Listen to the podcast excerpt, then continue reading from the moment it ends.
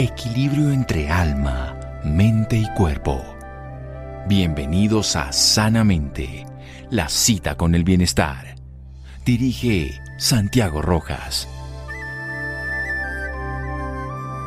Hay una epidemia de obesidad. Uno de cada tres estadounidenses pesa tanto como los otros dos. Richard Jenny. Buenas noches, estamos en Sanamente de Caracol Radio, su programa de salud. El sobrepeso y la obesidad han cambiado dramáticamente en la historia de los últimos tiempos. Hay muchos factores, vamos a averiguar al respecto. Seguramente dormimos menos, eso altera el metabolismo, comemos de una manera inadecuada frente a lo que se alimentaba la población hace un tiempo, nos movemos de una manera diferente. Tenemos un ambiente que nos favorece la obesidad, nos movemos menos porque hay más comodidades, tenemos unos alimentos disponibles a todas horas y muy añadidos. Todo eso ha alterado la calidad de vida del ser humano con muchos problemas generados por la diabetes, una enfermedad que puede afectar la circulación, dañar los riñones, afectar la vista y muchas cosas más. Vamos a hablar, hay un congreso que vamos a, poder contar un poquito, el congreso se llama SIMBES 2022 de la Fundación Universitaria Juan N. Corpas, para la comunidad académica y científica, es el quinto Congreso Internacional de Investigación y vamos a hablar aquí con un médico cirujano de dicha Universidad Nacional, pero especialista en medicina familiar integral de dicha universidad, la Juan N. Corpas, y que además nos va a hablar, además tiene una formación en medicina familiar y es docente de allá de dicha fundación, el doctor Francisco Hernández, sobre este tema de la diabetes y también del sobrepeso y la obesidad. Doctor Francisco Hernández, buenas noches y gracias por acompañarnos. Doctor Rojas, gracias a usted. Buenas noches, muy amable por la invitación. Bueno, ¿cuál es el propósito de este congreso? Vamos a hablar rápidamente y luego pasamos al tema fundamental de la diabetes y de la obesidad. Precisamente, doctor, yo creo que las universidades tienen un compromiso con el país y pues la educación es fundamental para que logremos mejorar eso que usted muy bien en su introducción nos decía, esos factores de riesgo para sufrir de enfermedades tan graves como la diabetes. ¿Y ese congreso va a ser entonces cuándo? Va a ser ahorita en noviembre, el 8, el 9 y el 10 de noviembre, en Compensar.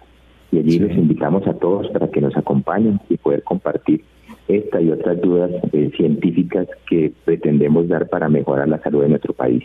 El Congreso SINVES 2022 para reunir investigadores de varios campos, expertos en ciencia, en música y en educación. Eso me llamó mucho la atención. Cuénteme eso de la música también, antes de que pasemos a la parte después de un pequeño corte de la diabetes y la obesidad, pero es ver al ser humano integral, ¿no? Educar, científico, pero también artístico. De hecho, la medicina familiar no se llama medicina familiar integral porque somos conscientes que la salud es el completo bienestar, no solo la ausencia de enfermedad como le define la Organización Mundial de la Salud, y consideramos que la formación y la educación del paciente tiene que ser en todas sus vertientes para que nuestra salud verdaderamente cumpla con lo que pretendemos o sea, una salud integral. Ahí sí el nombre lo podría decir, el ser humano consigo mismo, el ser humano con la sociedad, el ser humano con los factores de riesgo, alimentación, sueño, muchas cosas. Vamos a hacer el pequeño corte para entrar directamente en el tema que hoy nos motiva, el sobrepeso, la obesidad y la relación con esta enfermedad tan compleja donde no solo está el azúcar alto en la sangre, sino se afecta la circulación, la inervación, en fin, cualquier parte de nuestra salud.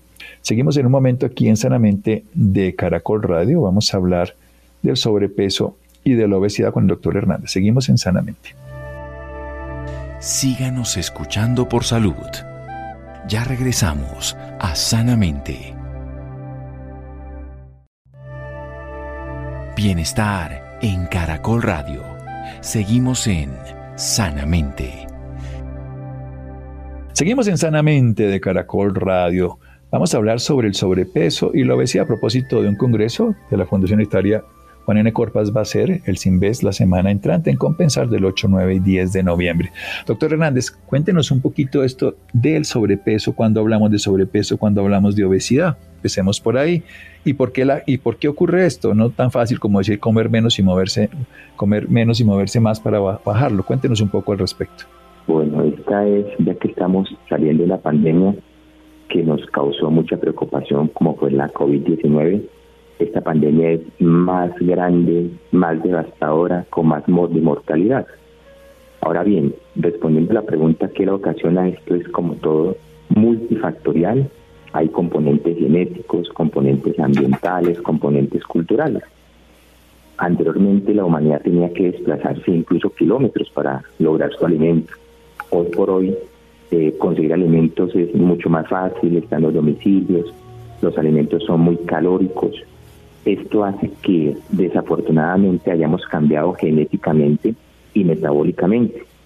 Y poco a poco estamos entrando en una situación donde la cantidad de ingesta con respecto a las calorías que gastamos se nos van acumulando en el cuerpo.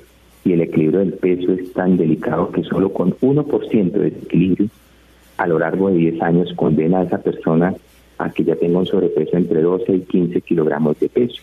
Entonces es algo que es muy lento, muy silencioso, pero progresivo, que va a llevar al deterioro de la salud de nuestros pacientes. Entonces primero empezamos con la obesidad, que es el factor de riesgo tal vez más importante para luego terminar con la diabetes. Para definir, para que la población conozca que la obesidad tenemos dos formas. Una es medirnos la cinturita, es muy sencillo, se coloca la persona de pie, con los pies juntos, las manos abajo, le decimos que tome aire, lo bota y con una cinta métrica alrededor de la cintura medimos. Si esa cinta métrica, dice la Organización Mundial de la Salud, tiene más de 102, tiene una obesidad que es la peor de todas, que es la obesidad abdominal. Esa definición es mundial. Desafortunadamente, si vamos a nuestra población, nuestra población... Más bajitos. sí, con menos cintura vamos a hacer el daño metabólico. Incluso hemos llegado a decir que un hombre en Colombia con 90 o más de la cintura, el perímetro de cintura... Después de botar el aire, ¿no? Eso es importante decir, reafirmarlo, pues usted lo dijo. Esa, esa cintura, esa medición de esa circunferencia abdominal ya trae un riesgo metabólico y en las mujeres de 80.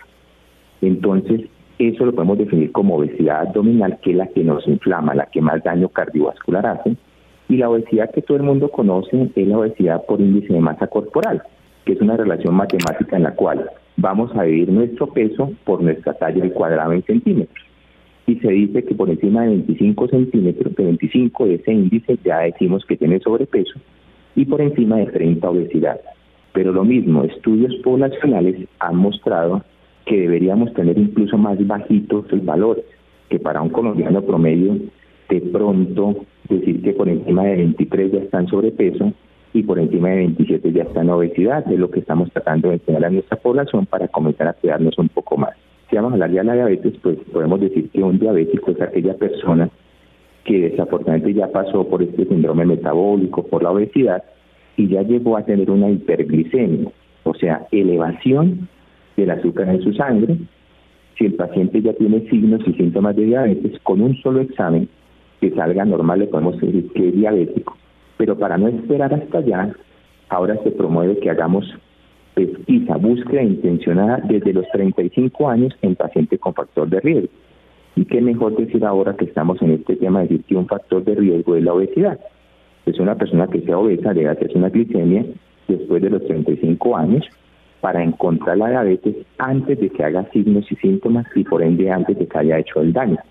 Pero bueno, doctor Hernández, usted habla de medir la glicemia. ¿Cuáles serían esos valores? Y digamos, hemoglobina glicosilada, insulina, también podríamos pensarlas en, caso ah. tal. Pero ¿cuál, sería el ah, del azúcar, la glicemia? Del azúcar hay varias pruebas. Se puede hacer un azúcar en ayuno, una persona que haya comido 8 horas antes como mínimo de ayuno, no más de 12, habiendo comido normalmente como el COVID, se le hace una glicemia en ayuno y si está en 126 o más, se dice que ya es diabético pero tengan en cuenta esto, si está entre 100 y 126, podemos decir que es prediabético. También está la que el doctor decía de la hemoglobina glicosilada. Esta es una muy buena prueba que mira un promedio de lo que vive un glóbulo rojo, que son 90 días, y nos da el promedio del azúcar que ha tenido esa persona durante 90 días. No es como un solo valor al azar. Esa hemoglobina glicosilada, si está por encima de 6.4%, decimos que el paciente es diabético y si está entre, entre 5.7 y 6.4, decimos que es prediabético.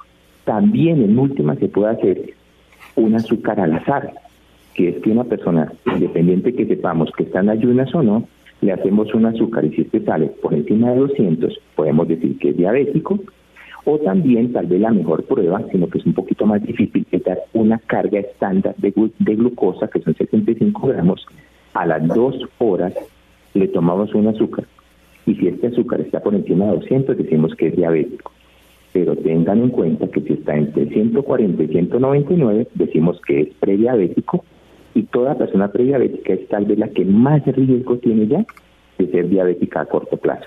Yo creo que ahí es donde tenemos que centrarnos. Obviamente, no, nunca en tener prediabéticos, sino en evitar que un prediabético se vuelva diabético y esos factores se pueden modificar con estilo de vida, que eso es tal vez lo que a veces pensamos que es con medicamentos, demos un medicamento, no cambie la forma. ¿Qué es precisamente esos factores de riesgo? Volvamos, usted lo puso en general, genético, ambiental, cultural, pero pongámoslo en puntos concretos. Los factores de riesgo están frente a nosotros y nos damos cuenta, el sedentarismo. ¿Qué damos sedentarismo? Personas que poca actividad física hacen. Y ya somos personas que si vamos a un supermercado queremos parquearnos en el parquero que esté más cercano al supermercado. O sea, cada vez queremos hacer menos movilidad. Si no hacemos ejercicio, no hacemos actividad física, somos sedentarios, nuestra masa muscular disminuye y eso hace que unos receptores que hay para la insulina disminuyan, la insulina no puede actuar, no hace su función que es tomar el azúcar de la sangre y entregarlo a cada célula para que no se acumule en el plasma, no hagamos hiperglicemia. Si eso no sucede, poco a poco el paciente va volviéndose resistente a la insulina y está dando los primeros pasos para ser diabético. Entonces un factor de riesgo muy común es el sedentarismo. Antes, por decir algo para que acuerden, nuestros padres nos hacían entrar porque pasamos todo el día jugando pelota, balón frente a las casas. Ahora los chicos están frente a un computador. Entonces, solo por mencionar algo cultural, cada vez estamos un poco más quietos. Antes jugábamos rueda, jugábamos lazo, jugábamos fútbol, que jugábamos ponchado y muchos juegos que ustedes conocen Ahora, hoy por hoy, los juegos son de un computador, entonces hacemos claramente menos ejercicio que antes, pues para darle respaldo a, un factor de riesgo tan común como el sedentarismo. Ahí tenemos que trabajar grandemente. Sí, textualmente cambiamos de movernos. Ahí veo unas estadísticas, a veces tres, cuatro y hasta cinco veces. Hace 100 años se movía la juventud a lo que se mueven en términos globales. Obviamente, y eso factor de riesgo. ¿Qué pasa cuando personas son delgadas y también tienen hiperglicemia? Porque no solo el factor de riesgo de la obesidad, que ya lo nombró, por eso lo quiero poner. ¿Qué, ocurre con estas personas? Bueno, también hay personas que tienen problemas metabólicos y no necesariamente todo el que tiene un problema metabólico tiene que ser obeso. Sin embargo, sí es la más frecuente, la obesidad del trastorno metabólico. Sí, claro. Hay, hay personas que tienen una diabetes que se llama diabetes tipo 1, por ejemplo. Esa diabetes no media el sedentarismo, sino es un daño de su páncreas en la parte de las células beta que son las que producen la insulina. Entonces, por ejemplo, tiene una infección viral por el chikungunya, el mismo COVID-19 y crearon defensas contra ese virus, pero por un error inmunológico también crearon anticuerpos contra las células beta y las destruyen.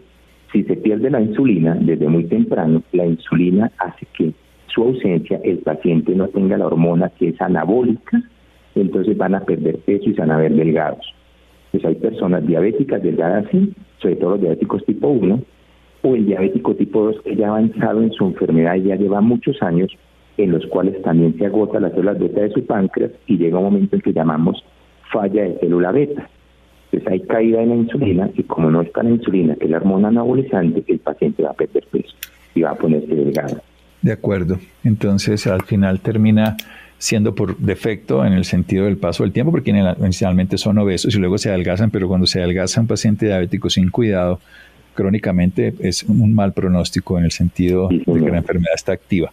Pasemos a, las otras cosas que, que, parece obvio, pero hablemos de la alimentación y del sueño. Pero después de un pequeño corte, doctor Hernández, para seguir hablando, que es un tema fundamental, porque si nosotros no nos movemos, clave, pero si nos alimentamos mal y si no dormimos y manejamos un estrés que también libera cortisol, pues tenemos otros factores de riesgo. Seguimos aquí en Sanamente de Caracol Radio. Síganos escuchando por salud. Ya regresamos a Sanamente. Bienestar en Caracol Radio. Seguimos en Sanamente.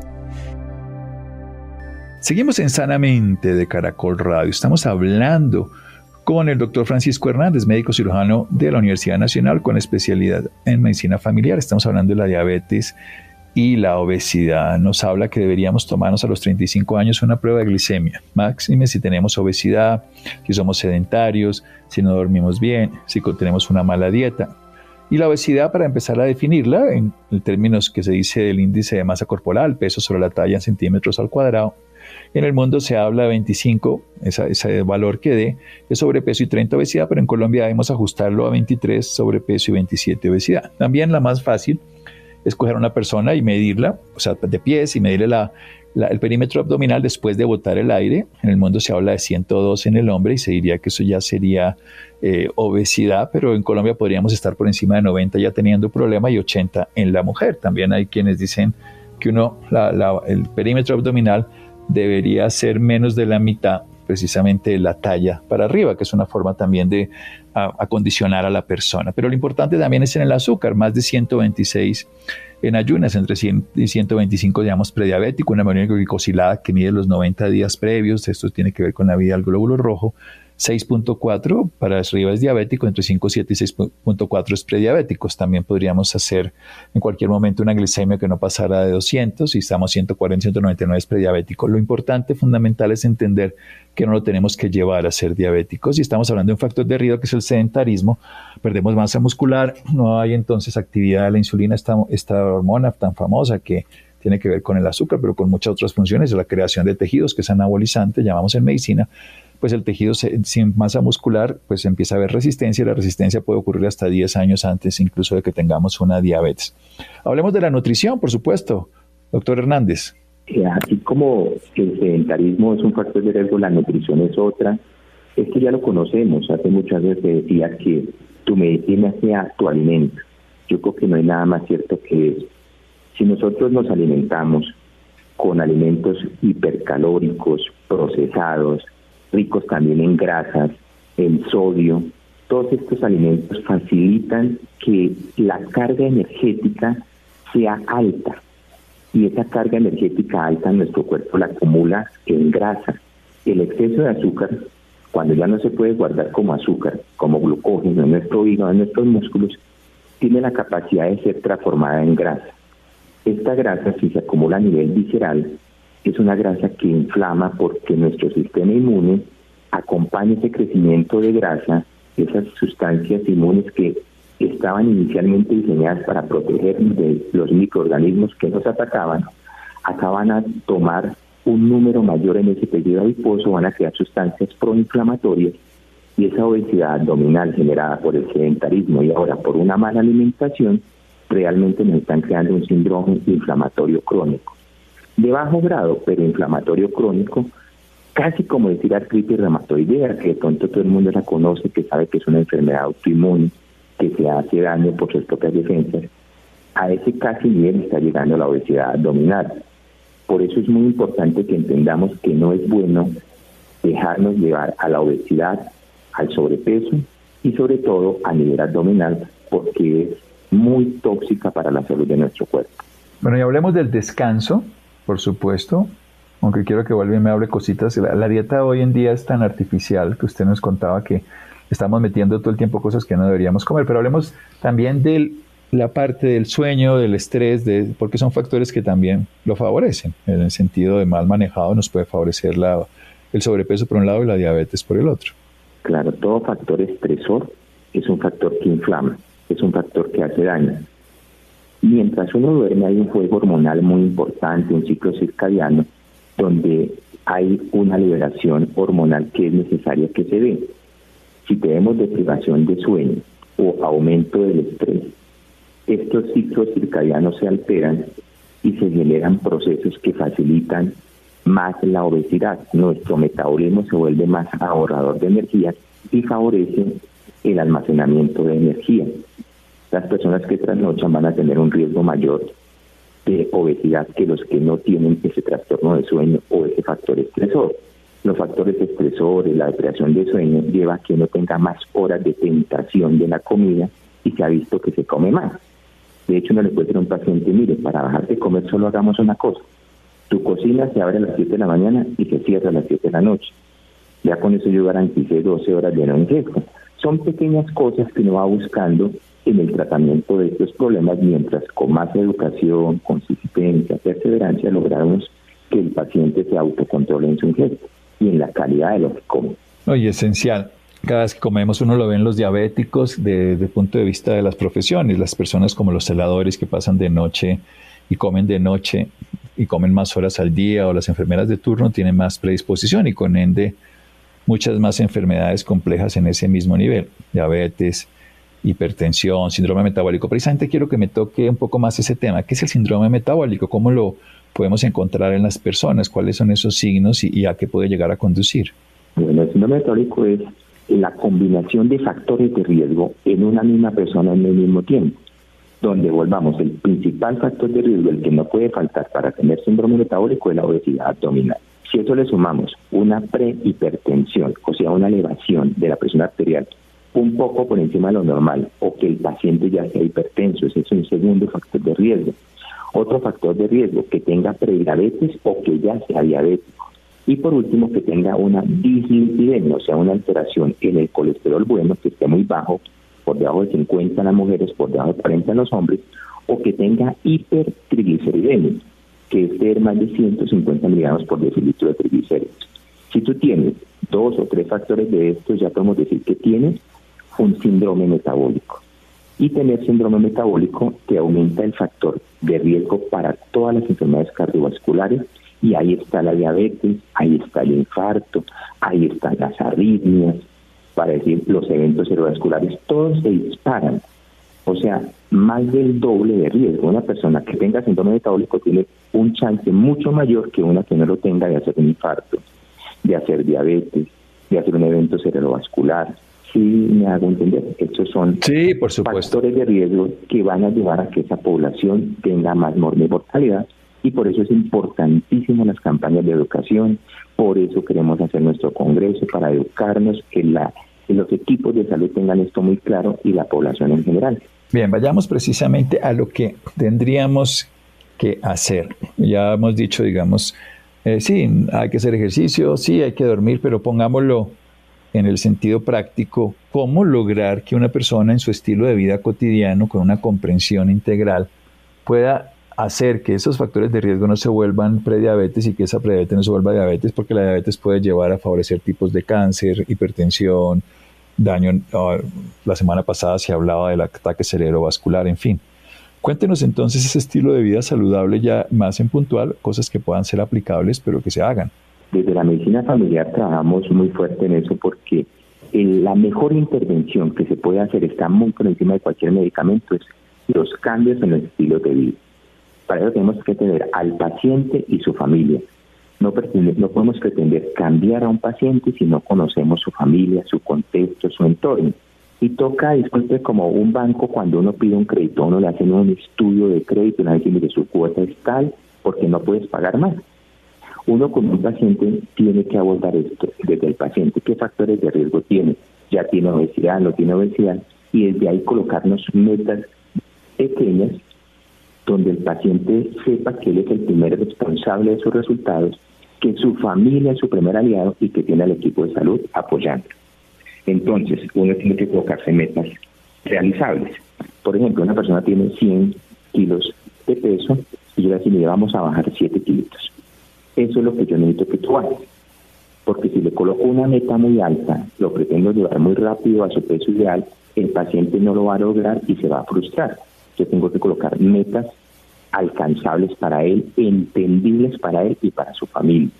Y comenzar por campañas pequeñas. Uno, la actividad física sedentarismo, entonces es hacer negociaciones con él. Por dar un ejemplo, él tiene nietos y los nietos tienen ruta.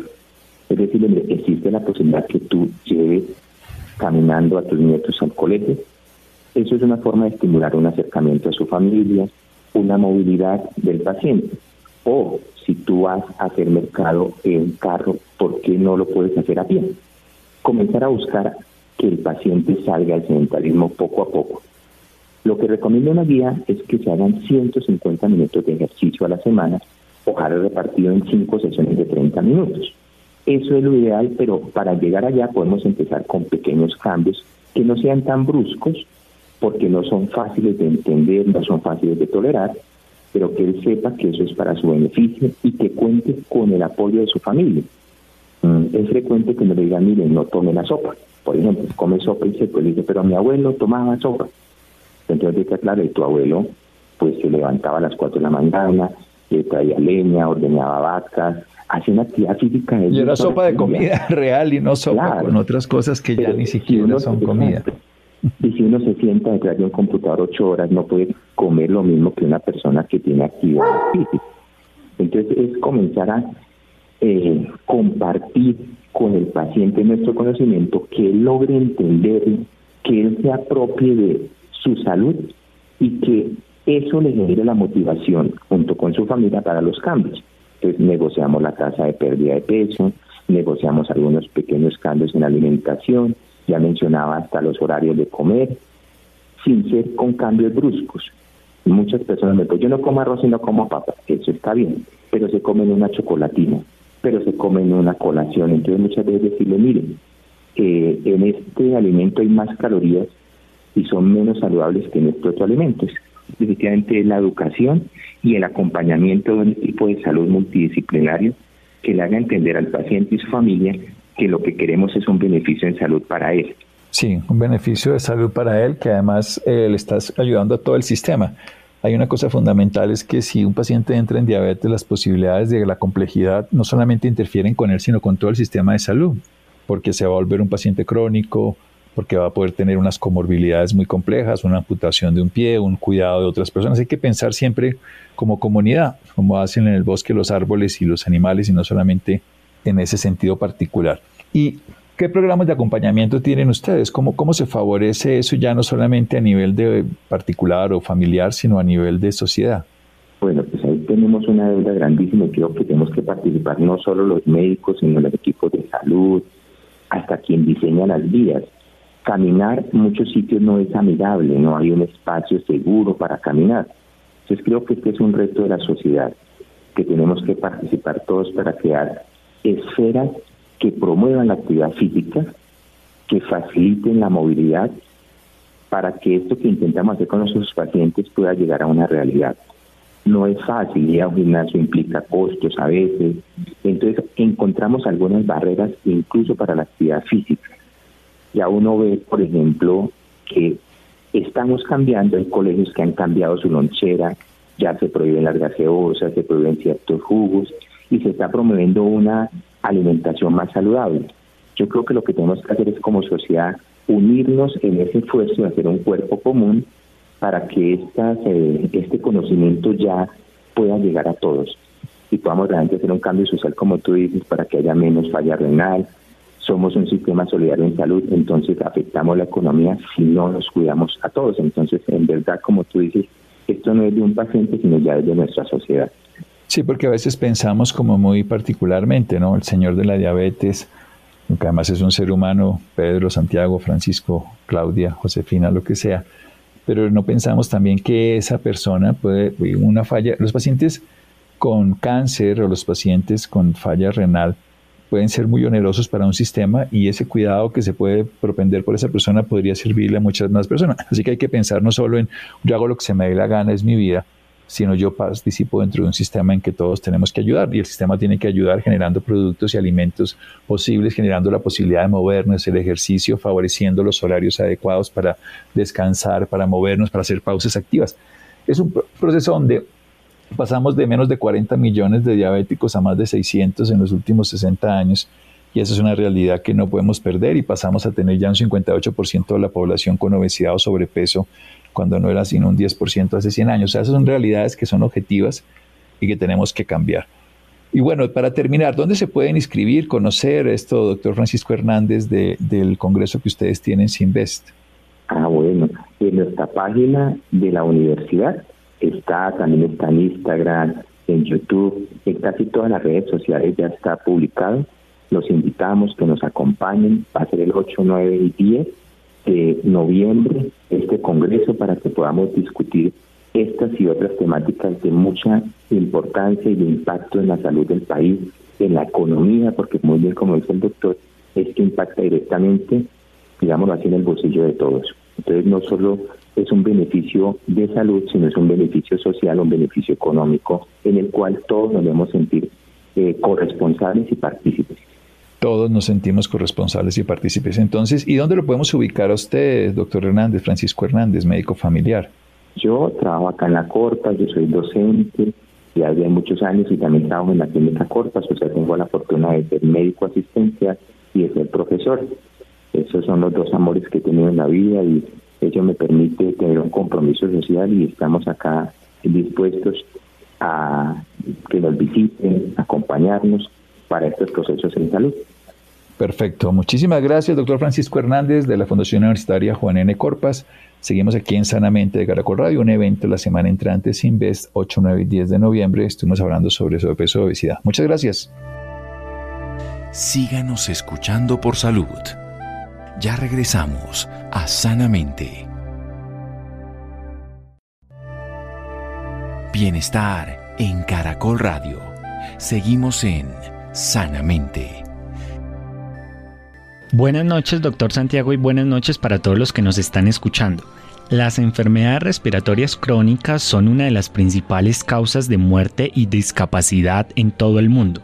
Estas condiciones se caracterizan por afectar el aparato respiratorio. Hoy nos acompaña la doctora María José Fernández, neumóloga y asesora médica de GSK Colombia, especialista en medicina interna y ciencias biológicas, además tiene un máster en procedimientos diagnósticos avanzados en medicina respiratoria. Doctora María José Fernández, bienvenida y gracias por acompañarnos. Muy buenas noches a todos, muchísimas gracias por su invitación, estoy muy feliz de poder acompañarlos en este espacio. Doctora, estas condiciones se caracterizan por afectar el aparato respiratorio u otras estructuras del pulmón, dificultando la respiración de quienes la padecen. En Colombia se estima que aproximadamente 18.000 personas mueren por causa de estas condiciones años tras año. Por eso, doctora, hablemos sobre qué son las enfermedades respiratorias. Mira, las enfermedades respiratorias es un conjunto de enfermedades que se caracterizan porque existe algún tipo de daño en el pulmón y en todo lo que es el tracto respiratorio, que es un daño que dura más de ocho semanas y da manifestaciones que duran mucho tiempo. Podemos hablar de semanas, meses o incluso años. La mayoría de las personas los síntomas que presentan son tos, sensación de ahogo, opresión en el pecho o algo que se conoce como sibilancias, que son silbidos cuando respiramos. Y es muy importante poder hacer pruebas diagnósticas que le permitan a uno establecer cuál es realmente la enfermedad respiratoria crónica a la que uno se está enfrentando. Hay enfermedades que se conocen como obstructivas, donde existe una dificultad para la salida del aire del pulmón, como pueden ser el EPOC o el asma, hay enfermedades que se conocen como intersticiales, en las cuales hay un daño en ese espacio del pulmón donde se hace el intercambio gaseoso, es decir, la entrada del oxígeno y la salida del CO2, y hay enfermedades que tienen que ver más con toda la mecánica ventilatoria, es decir, con todo ese movimiento que hacemos en el tórax para poder respirar. Doctora María José, eh, ampliemos un poco más sobre estas manifestaciones y las causas más frecuentes de estas enfermedades. Las manifestaciones, y esto es algo muy interesante en el área de las enfermedades respiratorias, siempre suelen ser las mismas. En enfermedades respiratorias siempre va a haber tos, la tos puede ser seca o puede ser una tos productiva donde yo puedo generar algún tipo de flema que puede ser color transparente o puede tener algún otro tipo de color o incluso ser infecciosa y ser pus.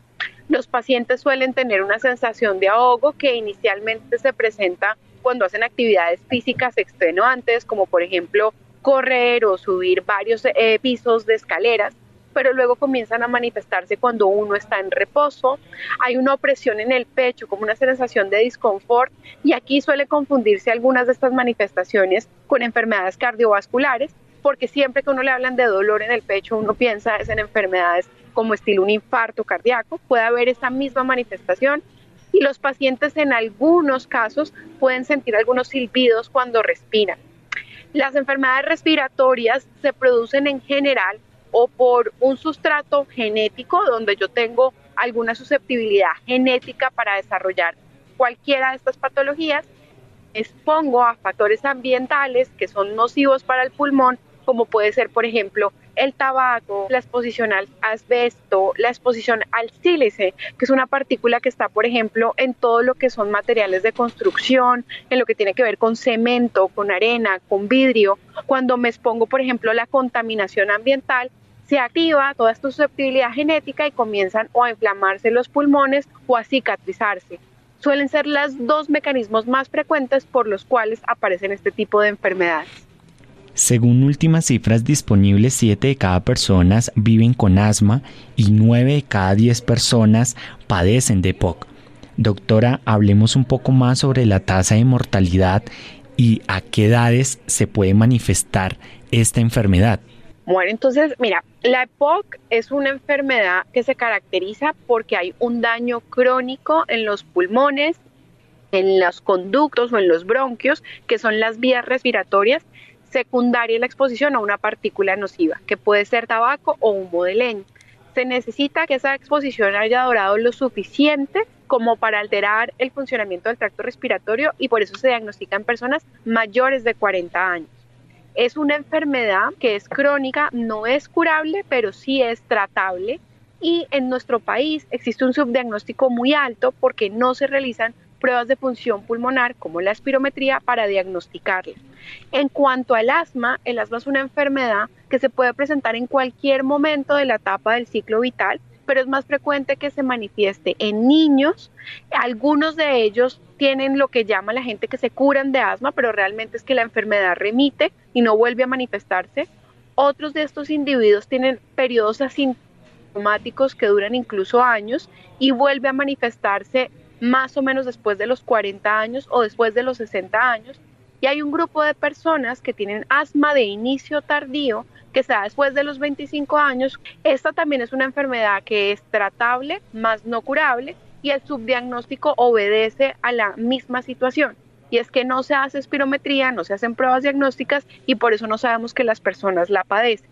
La mortalidad en asma se habla de más o menos 250 mil personas que fallecen por la enfermedad por año a nivel mundial, mientras que si hablamos de la EPOC se habla de más o menos 3 millones de personas que padecen por la enfermedad cada año en el mundo. Como la mortalidad es más alta en EPOC, por eso es que de pronto se hacen más campañas para diagnosticar, para identificar esta enfermedad y para tratarla.